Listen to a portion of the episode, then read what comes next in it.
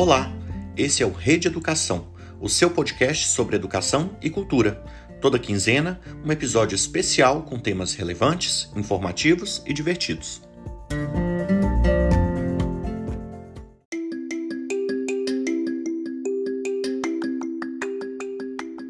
Mais de 11 milhões de brasileiros são analfabetos em pleno século XXI. Por que este número continua tão elevado? Qual a importância da alfabetização para a dignidade do cidadão? E como garantir esse direito básico? Meu nome é Renata Dantas e esse é o assunto do episódio de hoje, que recebe a coordenadora de educação de jovens e adultos do Colégio Imaculada Conceição em Belo Horizonte, Laura Suvalski.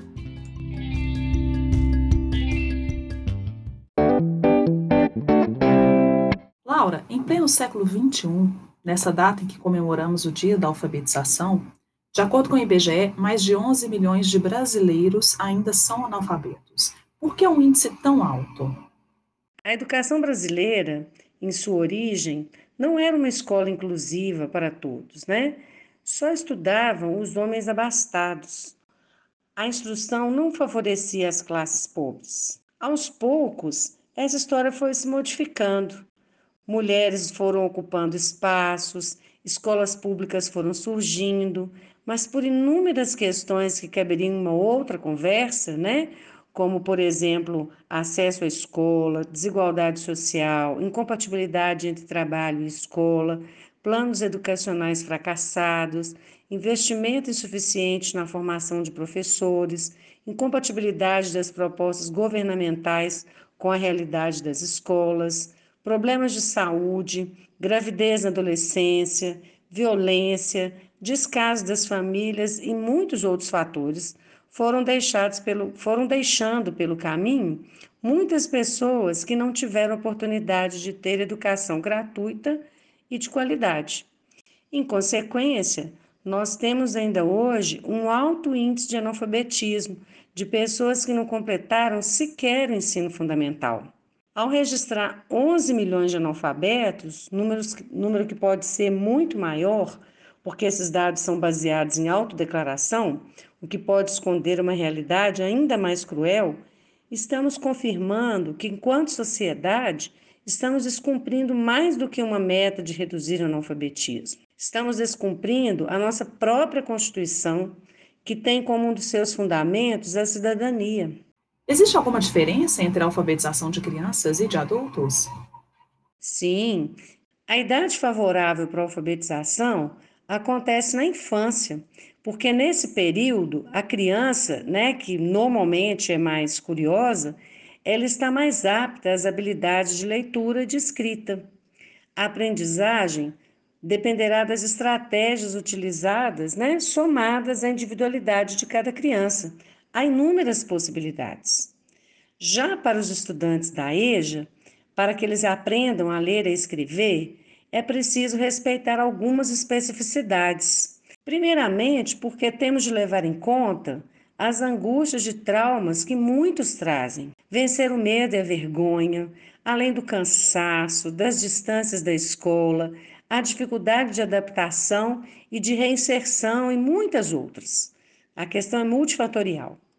Os alunos da EJA, é muito importante que se entenda isso, não são crianças grandes, né? E não podem ser tratados como tal em sala de aula. São pessoas com experiências de vida já bastante recheadas de saberes. E ainda que não formais, eles precisam ser levados em conta. A leitura do mundo, ela precede a leitura formal. Uma educação que leve a pessoa a perceber que, em vez de ser iletrada e culpada, ela é capaz de produzir cultura, de interferir na sociedade, de ter uma opinião política, de ser sujeito da sua própria história. Como é o acesso dos jovens e de adultos carentes hoje à alfabetização no Brasil? A educação de jovens e adultos pode ser vista como o ápice do retrato das desigualdades sociais e econômicas no Brasil. Isso porque congrega as fragilidades de uma escola excludente diante da diversidade.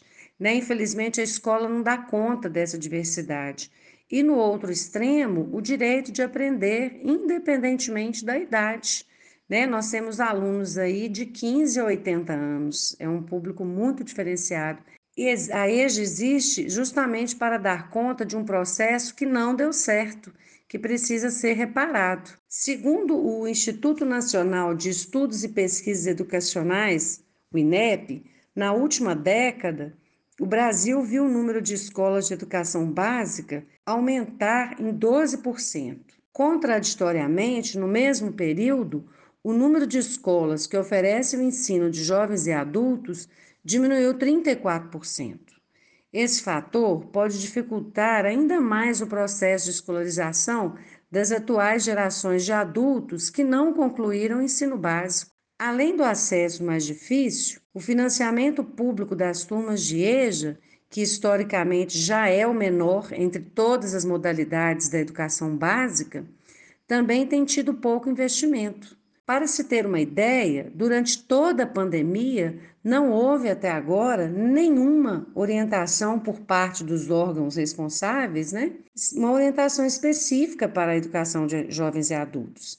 Em consequência, o acesso tem sido difícil, pois além de pouco investimento e menor oferta, como já foi falado, encontramos problemas relacionados à distância entre as escolas e as residências, pouca estrutura material e humana em muitas escolas, dificuldade para conciliar trabalho e escola, discurso e propostas escolares descolados da realidade, violência presente em muitas escolas, problemas com avaliação e muitos outros. Na sua opinião, quais são os principais desafios da alfabetização no Brasil, seja para crianças, para jovens ou para adultos? Hoje, com obrigatoriedade por lei da criança estar na escola a partir dos quatro anos, o desafio maior que se apresenta é como potencializar o tempo de permanência das crianças na escola.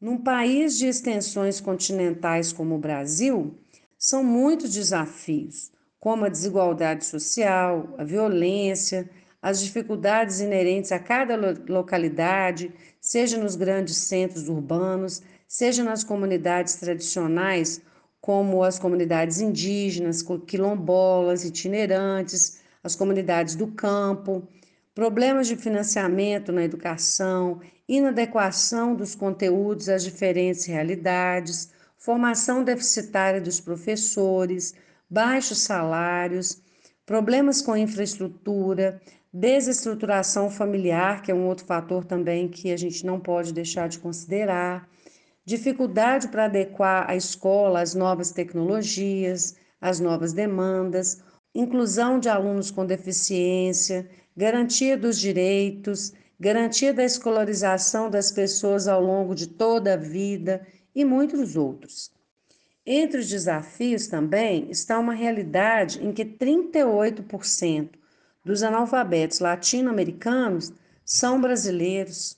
Fale um pouco sobre a IJA, Laura, que funciona aí no Colégio Imaculada Conceição. São mais de 70 anos de história, né? E vocês já apresentaram resultados surpreendentes, tanto para a melhoria na qualidade de vida dos alunos, quanto para o crescimento e a formação profissional. Nós temos aí até aprovação em vestibulares e boa classificação no Enem. A EJA é a concretização fiel dos sonhos de Santa Cândida. É um espaço no qual saímos transformados diariamente. Não há possibilidade de não aprendermos com nossos alunos, em sairmos um pouquinho melhores do que nós entramos diariamente. A escola é o espaço de convivência por excelência, é o único espaço onde eles são vistos sem preconceitos. Muitos alunos falam para a gente que eles ficam sonhando né, em chegar a hora de ir para a escola. Para muitos deles, é o único espaço onde eles são vistos como eles são, sem preconceitos. Mas infelizmente, muitos alunos, eles não conseguem concluir. Mas a gente tem que avaliar que muitas vezes a superação vai além do certificado de conclusão. Ela passa pelo fato da pessoa se reconhecer como gente, se sentir amada, respeitada, capaz, elevar sua autoestima, conseguir um emprego, uma bolsa moradia, superar um vício, falar em público. Às vezes, a superação, o certificado de conclusão, é a possibilidade de, de descobrir que têm direito a acessar o patrimônio cultural, a resgatar sua dignidade, a superar seus medos, seus traumas e muito mais. Ganhar um abraço de quem em lágrimas vem ler para gente pela primeira vez não tem preço.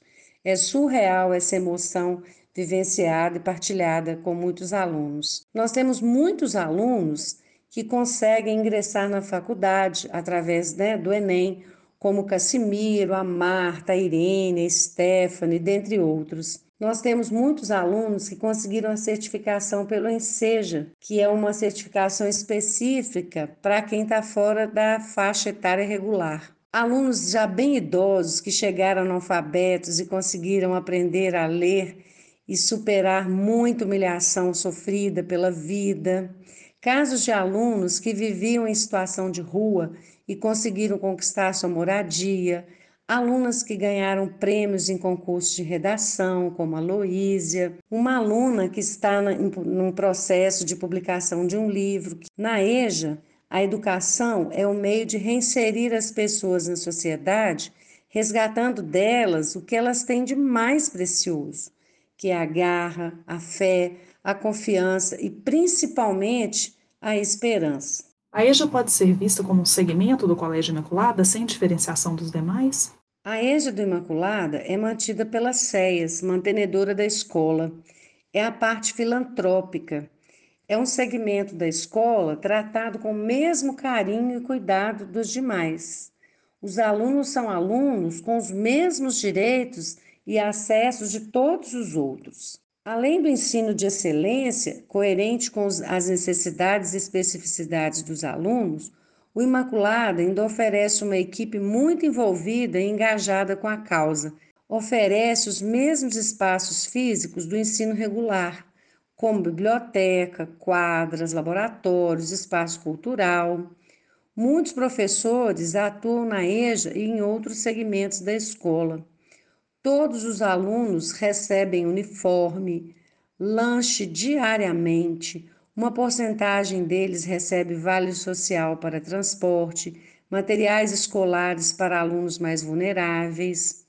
Eles têm oficinas de informática, nutrição, de reforço, de artesanato, grupo de dança.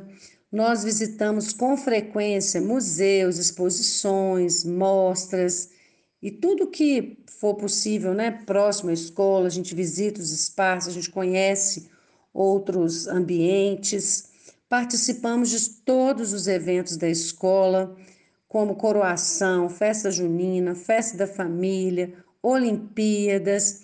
Nós criamos várias situações de interação com os demais segmentos para que cada vez mais os alunos se sintam parte e os outros segmentos conheçam a realidade da EJA e se humanizem ainda mais com ela. Isso enriquece muito o processo. É um valor agregado para as famílias terem a oportunidade que os alunos conheçam, né, tenham contato, se sensibilizem com uma realidade diferente da deles. Como está sendo realizado o trabalho da EJA durante a pandemia? E se manter essa motivação e entusiasmo antes da pandemia já era difícil, agora o nosso esforço tem que ser multiplicado. Então, dessa forma, nós criamos estratégias para estimulá-los através de cartas, ligações telefônicas, mensagens diárias pelo WhatsApp, contato nas repúblicas onde muitos residem, disponibilização de atividades impressas e via WhatsApp também. Ou seja, assim nós conseguimos criar uma rede de apoio que conseguimos hoje que 90% dos alunos venham buscar as suas atividades e que mantenham contato conosco para falar de saudade, da falta que sentem da escola. Agora, até reuniões virtuais já estamos conseguindo fazer a cada 15 dias com temáticas diversificadas. Existe uma meta no Plano Nacional de Educação de erradicar o analfabetismo até 2024. Você acha isso possível? Infelizmente, ainda acredito que há muito a fazer para pouco tempo. A EJA existe para suprir uma lacuna construída ao longo de muitos anos e não acho que num prazo tão pequeno iremos preenchê-la. Mas pelo menos a nossa parte nós estamos fazendo, né? Vamos deixar a parte que cabe também aos órgãos públicos responsáveis pela educação, né, se movimentarem também nesse sentido. Muito obrigada, Laura, pelo seu tempo, pela sua participação no Rede Educação. Eu é que agradeço, em nome de todos os alunos, dos funcionários, dos professores, da direção, das irmãs que sempre nos apoiam, né? Muito importante ter a oportunidade de dar visibilidade a essa proposta de promoção de vida e de dignidade que é a EJA do Imaculada. Eu peço que todos que se permitiram conhecer o nosso trabalho, que espalhe essa notícia, Convide outras pessoas para as quais podemos dar as mãos e seguir adiante. Se sintam muito à vontade para fazermos uma visita assim que todo esse momento difícil passar. Vai ser um prazer receber todos vocês. Muito obrigada, um abraço fraterno a todos.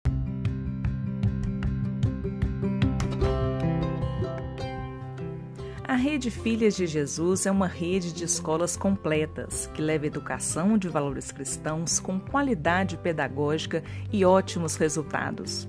Um cuidado global que faz toda a diferença nos estudos e na vida. São mais de 100 anos de história no Brasil com muito para mostrar. Conheça uma das oito unidades e se encante com o nosso modo próprio de educar. Saiba mais em filhasdejesus.org.br. Rede Filhas de Jesus, uma rede de escolas completas.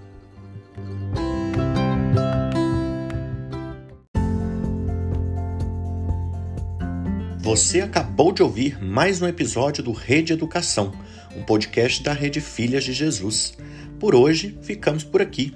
Para ouvir novamente este ou outros episódios, acesse o site www.filhasdejesus.org.br/podcast.